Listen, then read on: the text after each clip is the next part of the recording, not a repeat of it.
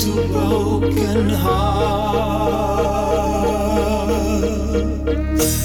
Something in your eyes, something in your eyes.